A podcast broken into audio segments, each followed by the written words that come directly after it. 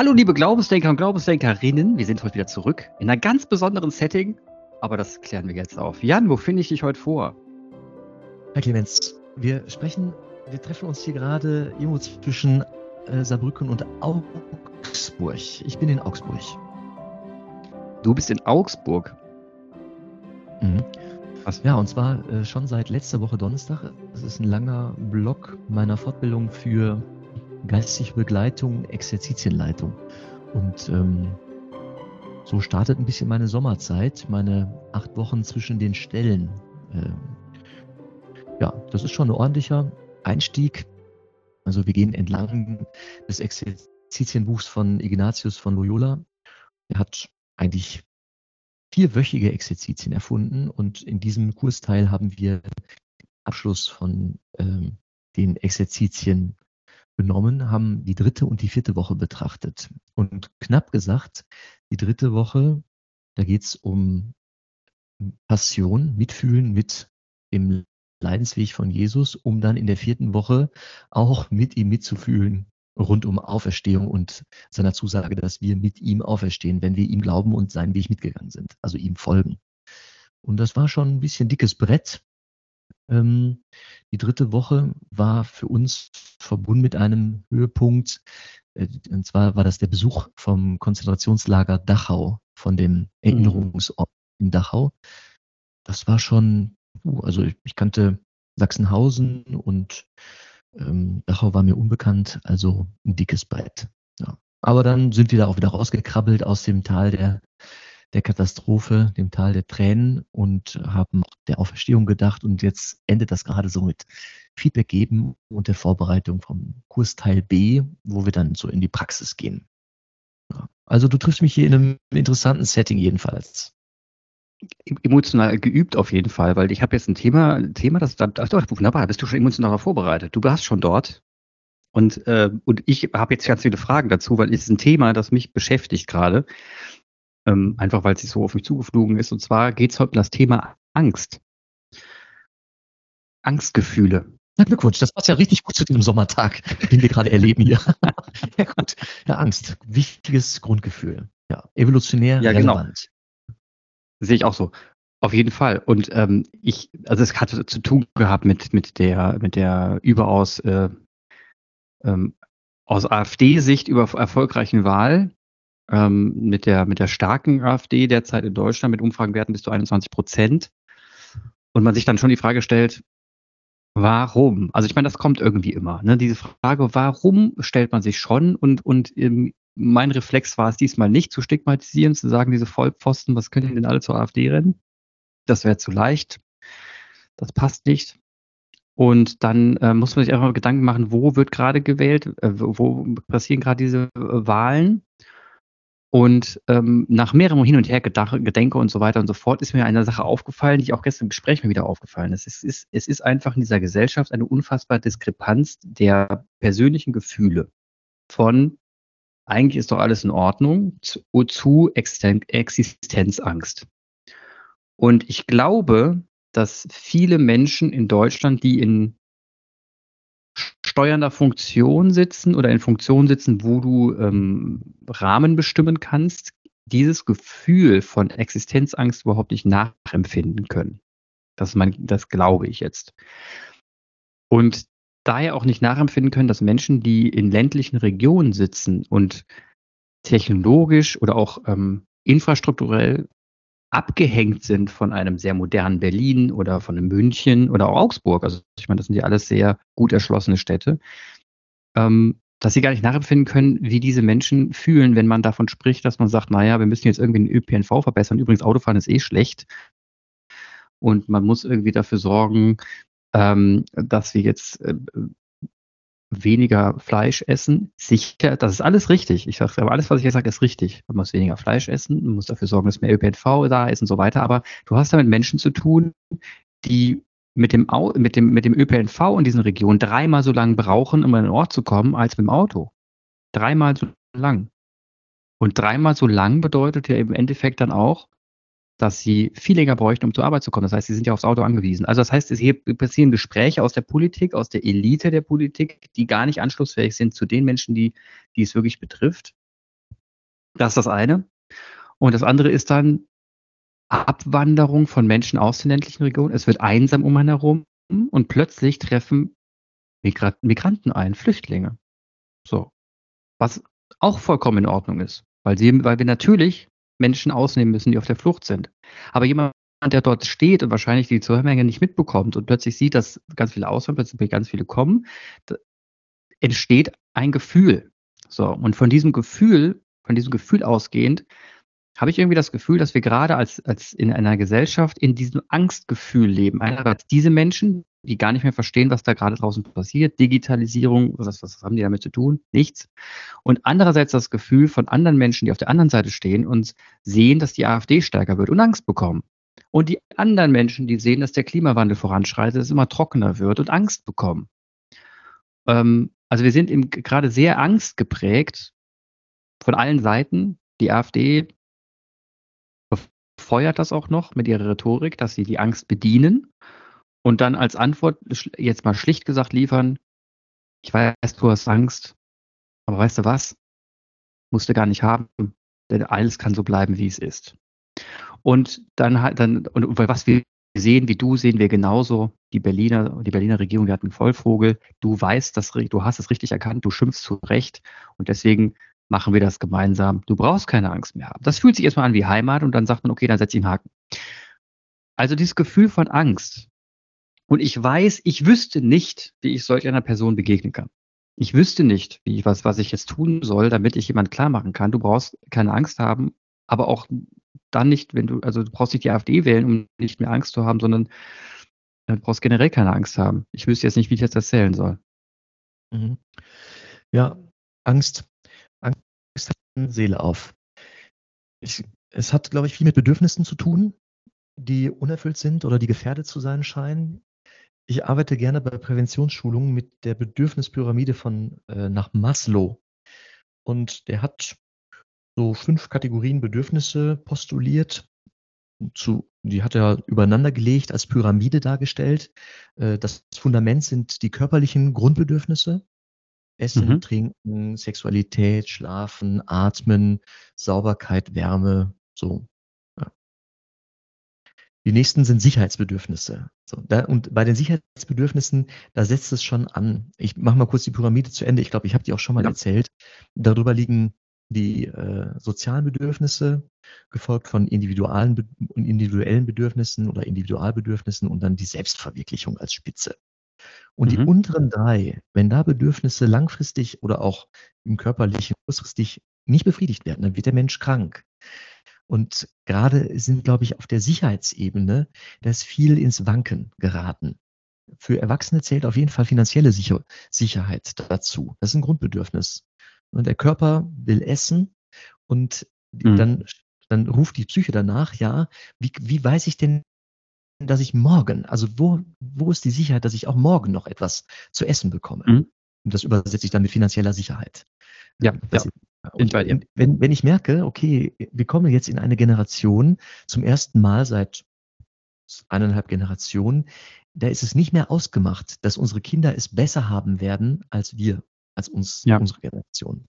Und das ja, das schafft Widerstand. Ne? Das setzt wieder Widerstandskräfte frei.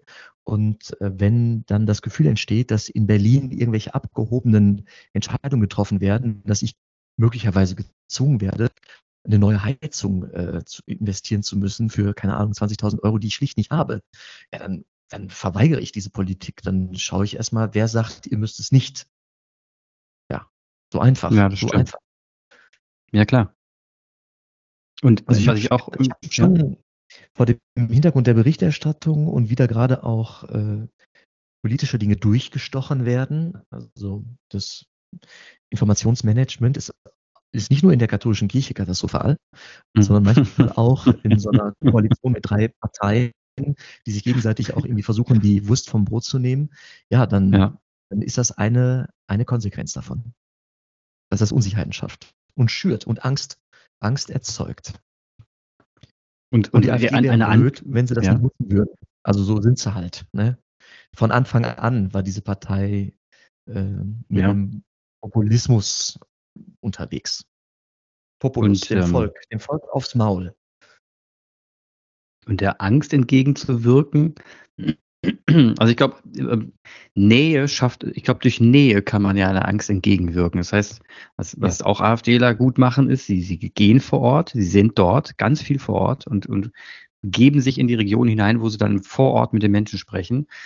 Und ähm, man hört immer wieder, dass es in der Tat von anderen Parteien nicht so konsequent durchgezogen wird, dass da die Leute nicht so oft auftauchen. Und dann auch als, dann gilt das auch als plötzlich sagt man auch, ja, ihr seid ja nie da. Ihr kennt ja meine Bedürfnisse überhaupt nicht. Ne? Die, die kommen und, und reden mit mir. Ihr redet gar nicht mit mir. Ich, bei denen kann ich erzählen, bevor ich Angst habe. Euch kann ich gar nicht erzählen, bevor ich Angst seid ja gar nicht da. Und dann denke ich mir jedes Mal, verdammt noch eins. Da ist eine Diskrepanz entstanden. Ich habe auch noch ein anderes Beispiel. Ähm, wir brauchen in Deutschland, habe ich das Gefühl, uns bricht gerade ein sozialpolitischer Teil weg, Geflecht weg. Und das ist unser Vereinsleben. Und das, da bricht gerade viel weg. Viel Jugend ist dort gefragt, die nicht mehr kommt. Auch weil es weniger Jugend gibt. Ähm, jetzt könnte man sich fragen, ja, wie schaffen wir es denn, dass Menschen wieder mehr in Vereine gehen? Jetzt könnte man natürlich wieder über die Ideale kommen. Ja, Bewegung ist gut, Musik ist schön. Also dieser ganze Kladderadatsch. Ich glaube, der, der kommt nicht an. Der kommt auch deswegen nicht an, weil die Menschen das gar nicht gerade hören wollen. Also mal als Beispiel, ähm, wenn du in, einem, in irgendeinem Verein bist, wo du, wenn du drin bist, als Vereinsmitglied, Prozente darauf bekommst, dass du, keine Ahnung, Sportschuhe kaufst und dort bekommst du immer 30 Prozent bei einem Händler um die Ecke. Das ist ein Deal, die die gemacht haben. So. Dann wäre doch mein Benefit bei diesem Verein zu sein, erstmal zu sagen, boah, ich kann mir hier endlich mal Sportschuhe leisten, also finanzieller Check. Jetzt kann ich Sport treiben, weil vorher konnte ich mir die scheiß Schuhe gar nicht erst leisten und die Schuhe, die ich gekauft habe, war Mist. Also hat Joggen keinen Spaß gemacht. Das heißt, wenn man doch, wenn man doch weiß, dass man über diesen ganzen, diesen ganzen ethischen Quatsch eigentlich gar nicht mehr an die Leute rankommt, sondern nochmal noch mal dahin kommen muss, wo es die Leuten echt wehtut, und zwar an der finanziellen Sicherheit, dass man sagt, pass mal auf, wir im Verein sind, sind eine Gemeinschaft und wir sorgen erstmal dafür, dass wir für wenig Geld ganz viel machen können gemeinsam. Das ist ja eigentlich der erste Grund, warum ich da reingehen muss. Ich muss mir keine finanziellen Sorgen machen, wenn ich da reingehe. Es ist nicht wie ein Kinobesuch, der plötzlich schweineteuer ist, sondern es ist geil finanzierbar und der Outcome ist riesengroß. Ich habe plötzlich einen Fußballplatz, ich habe plötzlich Menschen, mit denen ich Fußball spielen kann, einen ganzen Fußball, ein Tor. Ich, ich kann plötzlich Materialien um mich herum, die, an die käme ich nie ran. Aber das wird nicht erwähnt.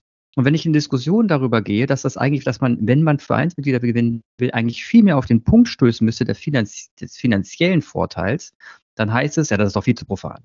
Da kommt wieder der Kapitalist in dir raus. Und ich sage so, ja, genau. Ich bin der Oberkapitalist vom Herrn. Aber das, und dann, aber das ist ein Elitegespräch. Weil wenn jemand sagt, da kommt der Kapitalist in das Haus, ist nur jemand, der finanziell sicher ist. Der dem findet der Geldfragen. Lass uns doch nicht immer über Geld reden, Leute. Geld, ach, ist, Geld ist nicht wichtig. Scheißdreck. Geld ist lebenswichtig. Das ist ein Lebenselixier. Selbstverständlich ist das wichtig. Und ich finde es ganz seltsam, dass in meiner, meiner Gemeinschaft, in der ich gerade umgeben bin, plötzlich Geld komplett irrelevant geworden ist. Finde ich nicht fair den Menschen gegenüber, die Geld verdammt nochmal brauchen, zwar jeden Tag und rechnen müssen. Und da sollten wir viel mehr ansetzen, diese Vorteile viel mehr ausarbeiten. Und ich glaube, dann wird man sie wieder, die Leute wieder zurückgewinnen, weil sie dann sagen würden, boah, hier gewinne ich Sicherheit. Und dann kann man die ganzen Parolen rauskloppen, die man eben Hinterhalt hat, wo man sagt, ja, und außerdem stehen wir für Sport ein und wir stehen für mehr Bewegung ein im Alter, dann höre ich auch zu. Aber lass mich erstmal Sicherheit. Ja. Ja, ich gebe dir recht. Ähm, Geld ist vor allem für die kein Thema, die davon genug haben. Für genau. alle anderen ist Geld das Thema, das eine, das wichtig, das große Thema. Und zu Recht. Dafür sprechen wir selten, dafür sprechen wir zu selten von Geld, auch im, auch im Bildungswesen, in den Schulen. Und die Schulen, ich, ich meine, ich bin ja nun selber Lehrer und habe mich, ich wehre mich oft gegen diese Überfrachtung von, vom Bildungssystem. Also, mhm. aber ich bin auch andererseits ein großer Freund, Segregation, also so Aufteilung äh, abzubauen. Und deswegen auch an, in dieser Folge mein Plädoyer für Gesamtschulen. Weil die, das dreigliedrige Schulsystem teilt schon die Kinder auf. Und es mhm. hat was mit Geld zu tun. Es hat was damit zu tun. Wirklich. Ja, sicher. Sicher. Es hat was, weil wir es nicht leisten können, weil wir die Pädagogen nicht haben, weil wir die Psychologen Echt? nicht haben. Ja. Ja, es ist krass. Also ich habe vor kurzem eine Studie, da habe ich, weiß ich nicht, mehrere Tage nochmal wieder, immer wieder dran gedacht. Also die Kinder von ärmen, ärmeren Eltern haben die schlechtesten Zähne in Deutschland. Scheiße. Das, so, was ist das für eine Korrelation? Was ist das für ein. Mhm.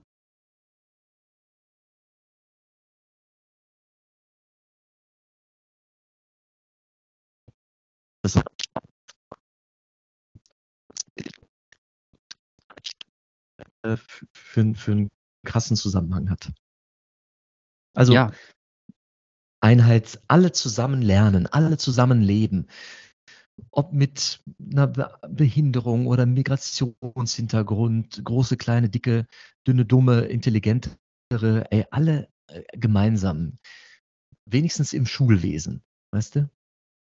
Ja, und das eben moderieren. Das wäre, fast, das, ja. das wäre fast nochmal ein Argument für ein Gesellschaftsjahr, wo Leute nach mhm. der Schule einfach alle, männlich, weiblich, divers, alle, ja. also das, ich, ich hadere noch, äh, weil ich so ein Freiheitsmensch bin. Ich hadere. Und äh, um mich herum gibt es ganz viele Petitionen für das freiwillige soziale Jahr, das zu erhalten und zu stärken. Einerseits. Andererseits merke ich in mir, dass ich mir wirklich wünschte, dass das äh, eine gesellschaftliche Erfahrung ist, die einfach mal alle gemacht haben. Also sowas ja. In, in der Pflege oder so, in so, so ein gesellschaftlicher Dienst. Das muss nicht die Armee sein, ne? eine Wehrpflicht. Mhm. Wirklich, um Gottes Willen, nein aber irgendwie so ein Gesellschaftsdienst. Also das würde ja. alle auf eine Augenhöhe heben, egal welcher Background, finanziell, Bildung. Und die Reichen, niemand soll sich da rauskaufen können dürfen. Ich merke, dass mich sowas, und äh, es, es erstaunt mich selbst, dass ich freiheitsliebender Mensch äh, sowas mit sowas beginne zu liebäugeln. Ja. Ja, und, und unterm Strich steht, wir sollten mehr über Geld reden. Und das finde ich in Ordnung. Und es ist halt leider, es nervt mich, diese Ablenkgespräche. Die gehen mir schon ziemlich, mittlerweile ziemlich gegen, ein bisschen gegen den Strich, weil immer, wenn das, wenn ich dann sage, ja, Freunde, an erster Linie, also äh, alle Gespräche finden immer über tolle Sachen und lalala, dann sage ich in erster Linie, mir geht es um Geld. In erster Linie müssen wir jetzt mal gucken, passt das im Einkommen, passt das, haben wir da genug, können wir kommen wir da gut bei raus? Und, und äh, Ehrenamt, ja, kann sich jemand überhaupt leisten, ein Ehrenamt zu sein? Ich meine, wenn der die ganze Zeit ackern muss, dann kann der nicht mhm. abends noch ein Ehrenamt gehen. Das funktioniert halt nicht. Der braucht Geld dafür. Der braucht eine Freiheit ja. dafür. Das ist Geld. Und dann sagen sie immer, ja, du mit dem Geld, immer Geld. Das ist, das ist innere Einstellung. Das ist tralala, wo ich mir denke, eine scheiß innere Einstellung. Stell dir mal vor, du hast keine Asche, noch immer deine Miete zu bezahlen. Was ist das für eine innere Einstellung? Das ist, ich habe kein Haus. Ich habe keine Wohnung. Da geht es nicht um innere Einstellung, da geht es um, ich muss verdammt noch meine Kälte pennen. Also ich, ich denke mir jedes Mal, Leute, ehrlich, ein bisschen weniger Elitengespräche und mal ein bisschen mehr down to earth, um nochmal dahin zu kommen, wo wir wollen. Und dann, und dann gehen wir, drehen wir den Ganzen wieder um. Dann stellen sich die Fragen, ja, warum kriegen wir keine Jugend mehr? Die kommen nicht, die sind innerlich nicht mehr bereit für früher. Da hatten wir Vereine, die hatten noch Bock. Ja, die hatten Bock, weil sie gemerkt haben, im Vereinsleben haben sie richtig viele Vorteile. Gemeinschaft, da wird gegenseitig geholfen. Dann lernt man den Doktor kennen. Der guckt dann doch mal übers Knie. Der schaut sich mal die Wunde an. Da, da muss man nicht gleich zum Arzt rennen und bezahlen. Hier, hier gab es was umsonst. Da gab es eine kleine, kleine Vergünstigung. Und in Summe war es, äh, hat sich mega gerechnet plus mega Gemeinschaft, Spaß zusammen. Gar keine Frage. Mhm. Und die, die, das Grundbedürfnis wurde damit aber auch gedeckt, weil ich in der Gemeinschaft gesicherter bin, abgesicherter bin, in der Dorfgemeinschaft, sonst wo. Und Vereinsleben fördert sowas. Das ist genau das, was Vereinsleben fördern kann. Und darauf müssen wir viel mehr Wert legen und es viel mehr nach außen kommunizieren. Und dazu zähle ich natürlich auch kirchliche Einrichtungen. Was die an Gemeinschaftswesen haben da draußen. Ich, als ich gelesen habe, dass die, die, die katholische Kirche mal komplett Düsseldorf an Mitgliedern verloren hat, ähm, habe ich mir gedacht, Schluck, so viele Menschen, mal eine ganze Stadt rein theoretisch, also nicht, natürlich hat nicht Düsseldorf gekündigt, sondern in der Größe von Düsseldorf von Menschen, 600.000, 700.000 Menschen, die jetzt einfach mal aus der Kirche ausgetreten sind, dann, dann schluck ich schon, nicht weil ich jetzt sage, wer tut die Kirche leid, sondern weil ich mir denke, was passiert denn jetzt dann mit dem Gemeinwesen? Was, was passiert denn jetzt? Geht das einfach weg? Also, ja, die Kohle fehlt, aber ein Problem.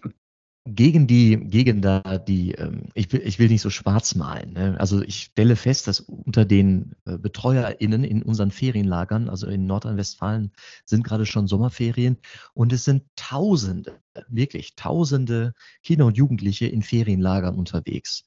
Und mhm. in den Teams, die da begleiten und betreuen, da sind neben den üblichen Verdächtigen, die so eine klassische kirchliche Jugendarbeitskarriere hingelegt haben. Das sind auch Leute, die sind aus der Kirche ausgetreten. Das sind Leute, die waren nie in der Kirche drin.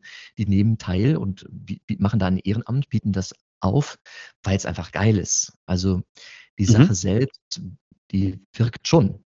Ne? Ja, sicherlich wirkt die schon. Aber wenn die Grundbedürfnisse geklärt sind, wirkt das. Auf jeden Fall. Mhm. Wenn, wenn jemand Hunger leidet, wirkt da gar nichts. Da Übrigens, hat er Hunger. Äh, sind diese Ferienlager eine unfassbar geile ja, Alternative für teure Familienurlaube für Menschen, mhm. die Familienurlaub mit, einem, mit, einem, mit einer Flugreise nicht stemmen können. Plus der Möglichkeit der, der karitativen Förderung. Also da passiert wirklich Gutes. Echt? Genau. Und, so, und, und wichtig ist, dass man es eben gar nicht so flaggen darf, sondern einfach nur sagen kann, einfach nur sagen sollte, mal, wenn du, wenn du hier, wenn du hier bei uns drin bist, dann kannst du sogar so eine Freizeit mitmachen, die ist total geil. Das organisieren wir für dich alles. Und dann allein dieses, das machen wir für dich alles. Und irgendwie, echt? Ist ja geil. Und dann muss ich einfach nur beitreten. Ja, und dann machen wir alles für dich. Ist ja ein Knaller, ich bin dabei. Also einfach so ein bisschen mehr simple, sim, äh, auf simpelste runterbrechen und gar nicht so ein großes Bohai drum machen, dass die Leute wieder mhm. anfangen zu denken, nee, es ist, es ist manchmal der Message ganz einfach und gar nicht so schwer, klar zu machen. Und, und, und, aber dann sagen sie wieder, ja, dann werben wir nur die Leute, die nur da deswegen kommen, dass sie günstiger Essen bekommen oder nur deswegen kommen, weil sie einen Rabatt bekommen. Da denke ich mir, sicherlich kommen dann auch Menschen, die nur das wollen. Aber du hast, krieg, aber diese Menschen würdest du sonst nicht einmal zu Gesicht bekommen. Das heißt, selbst dann hast du eine Chance, mit denen ein Gespräch anzufangen. Selbst dann hast du eine Chance, wenn von diesen Menschen 20 Prozent dann bleiben, hast du 20 Prozent mehr gewonnen als gar keinen. Also sind wieder, äh, äh, da muss doch, muss doch immer den positiven Faktor sehen. Sicherlich kommt auch Trittbrettfahrer oder jemand, der einfach nur Bock hat, mal kurz ein billiges Süppchen zu bekommen. Interessiert doch keinen. Hat ein schönes Süppchen gehabt. Aber vielleicht hat er das Gespräch geführt seines Lebens und plötzlich denkst du, bumm, fuck, der will sich hier einbringen. Und dann ist was passiert. Also wir müssen auch ein bisschen äh, uns öffnen und, dem gegenüber.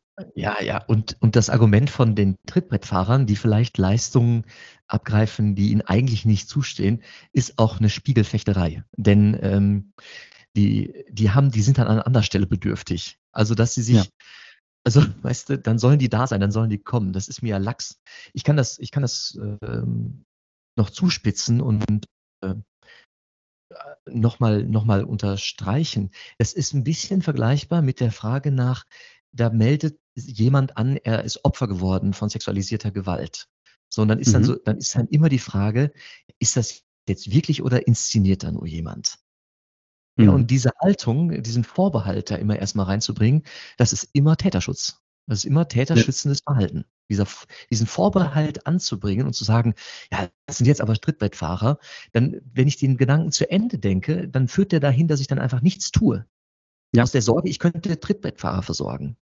Aber genau. die offenkundige Armut, die wird damit nicht, mit, nicht im Mindesten irgendwie wird er begegnet. Also dann genau. diese, diese Argumentationskette, die, die dann anfängt mit diesem Trittbettfahrervorbehalt, führt ins Nichtstun also auch nicht zum Segen. Die führt nie zum Segen. Diese Trittbettfahrer-Rede äh, ähm, führt nie zum Segen. Und jetzt kommen wir nochmal zurück zum Thema Angst. Wir waren bei Geld stehen geblieben, aber das ist nicht schlimm, weil genau das ist unser Problem heute. Ich glaube, dass einer der wesentlichen Angstfaktoren heute ist, dass wir Angst davor haben, unsere Grundsicherung zu verlieren, dass wir Angst davor haben, finanzielle Einbußen zu haben, was uns vor Probleme jeden Monat, jeden Tag stellen wird. Kann ich mir das noch leisten zu kaufen? Bin ich in der Lage, mir noch einen Schuh zu kaufen? Kann ich meine Miete noch bezahlen? Das sind alles Geldthemen, die wir gerade haben. Wir haben zum größten Teil da draußen Geldthemen. Klimawandel ist für uns am Ende des ganzen, des ganzen Rattenschwanzes ein Geldthema. Und mhm. das, und, und das ist diese Riesenangst, die da draußen beherrscht. Und, und, wir müssen ihn, in, und deswegen, ich, ich kann aus meiner Sicht nur sagen, Vereine greift das auf, wenn ihr Menschen gewinnen wollt. Tut es einfach und verbindet es mit einer schönen Message. Alles gut, aber wir müssen noch mal dahin zu den Menschen. Wenn wir, wenn, wir mehr Menschen gewinnen wollen für uns und mehr Jugendliche gewinnen wollen, dann holt sie doch bitte da ab, wo sie auch, wo sie in ihre Grundsicherungsprobleme sind und eine Maslow'sche Pyramide finde ich mhm. einen wunderbaren Ansatzpunkt, um damit, um da sich nochmal vor Augen zu führen in der, in der Struktur, wo wir da eigentlich gerade unterwegs sind, wo wir eigentlich ansetzen müssen. Weil alles oben drüber ist Geschwafel. Ja, und es ist ähm, richtig kirchlicher Auftrag, also richtig christlicher. Das ist richtig jesuanisch, biblisch. Also da tun sich alle, die sich irgendwie auf Christus berufen, einen Gefallen, weil er sogar sagt, was ihr den Ärmsten getan habt, ne, selig seid ihr, wenn ihr zu den Blinden, zu den Armen, den Weisen, den Witwen, den Trauernden gegangen seid. Was ihr denen tut, das habt ihr mir getan. Also ich kann das sogar theologisch in denen Jesus zu mhm. entdecken. Mhm. Also meinen Herrn und Gott, das muss man sich mal, das ist ja eine theologische, was ist das für eine Sinnspitze? Ja, krass. Also Priester redet ja, mehr über Geld. Mhm. ja. Du wolltest noch was sagen. Ja, das ist jetzt heute aber wirklich eine, eine Folge, die, äh, meine Güte, was wir hier schweres, schwere, schwere Kosten wälzen. Ja. Ich habe mich damit halt beschäftigt die Woche. Hat mich irgendwie beschäftigt im Kopf und, und dachte mir, das wollte ich mal mit dir klären, das Thema. Ich fand das aber jetzt sehr interessant, mal mit deiner, auch mit deiner Pyramide das mal aufzudröseln, nochmal sich vor Augen zu führen. Das finde ich ganz schön. Vielleicht verlinken wir mal die Maslow'sche, Maslow'sche Pyramide im, äh, im, in den Shownotes, damit sich die mal angeguckt werden kann. Und an alle, die, die ehrenamtlich tätig sind und verzweifelt Jugendliche suchen, immer da ansetzen, wo es, wo es, wo, wo, was es wirklich geht und dann entsprechend versuchen zu bekommen und aber immer mit dem Erfolgsfall rechnen. Was tust du denn, wenn du plötzlich ganz viele Menschen bekommst? dann müsst ihr richtig mit denen umgehen. Also einfach nur sagen, ja, äh, was macht ihr denn jetzt hier? Ist dann nicht. Das heißt, da muss man schon dann mit dem Erfolgsfall rechnen und entsprechend ins Gespräch gehen. Aber so ja, gewinnt man Mensch. Jetzt, da möchte ich gerne anschließen äh, mit einem Dank an alle, die ehrenamtlich tätig sind und äh, gerade vielleicht in, mit der Durchführung oder Vorbereitung einer Ferienfahrt beschäftigt sind. Das hat nicht nur äh, explizit eine Antwort auf die Bedürfnisse von Kindern und Jugendlichen zufolge, sondern immer auch einen präventiven Charakter. Ja, das ist immer eine Prävention gegen, ähm, gegen Angst, gegen Radikalisierung, eine Prävention sogar äh, vor, vor äh, davor Opfer zu werden von sexualisierter Gewalt. Also so, selbst das, weil es die Menschen stärkt. Es stärkt die Persönlichkeiten, so ein Ferienlager weil da nicht nur die Bedürfnisse ähm, irgendwie beantwortet werden, sondern auch so ein Wachstum. Also es geht ja sogar bis in die Individualbedürfnisse rein und das stärkt die Teilnehmenden. Und alles, was stärkt, wirkt präventiv. Das ist super. Also diese ehrenamtliche Arbeit, die da gerade echt von tausenden Leuten gemacht wird in dem Wahnsinn. Sommer, in jedem Sommer, ist ein Hammer. Für die ganze Gesellschaft ein Gewinn. Ganz sicher. Für das Ehrenamt, für mehr Ehrlichkeit und weniger Geschwafel. Jan, das war die heutige Folge. Es geht um das Thema Angst und wir haben, wir haben einfach mal einen kleinen Ritter durch. Wir sind immer mal durchgeritten über das, durch das Thema. Man hat das aber jetzt finde ich gut. Hat Spaß gemacht. Mhm. Ja, Angst und finanzielle Sicherheit, da können wir nochmal hinschauen. Ich, äh, das will ich auch nochmal in meiner Kursgruppe, sind verschiedene Ordensleute. Unter anderem ein Kapuziner. Und der mhm. Kapuzinerorden gründet auf äh, Franziskus von Assisi. Der ist mhm. ein Bettelmönch. Der hat die Bettel, das Bettelmönchtum quasi erfunden und die Kapuziner berufen sich darauf. Dem habe ich mal ein äh, Gespräch geführt. Der hat keinen eigenen Besitz. Der bekommt so ein Handgeld. Aber wenn der hier nach Augsburg fährt für diese Fortbildung, dann muss er zu seinem, Zell, ich weiß gar nicht genau, wie der heißt, Zellerat, glaube ich, seinem Mönch, der die Kasse verwaltet und sagen, hör mal, ich muss jetzt eine Bahnkarte kaufen nach Augsburg. Gibst du mir das Geld? Und dann kriegt er das Geld. Aber so mhm muss jeder sehr ja, offenlegen, was er so verbraucht oder und anders gesagt, was er benötigt. Ja, mhm. Damit er keine Not hat. Auch interessant. Ohne Haltung ja. mit Besitz umzugehen. Sehr, sehr geil. Sehr radikal. Ja. Ja.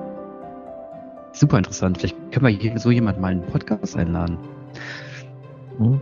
Wenn wir das hier hochgeladen haben, werde ich ihm das schon mal zum Anhören anempfehlen und dann äh, wenn ich ihn schon mal androhe.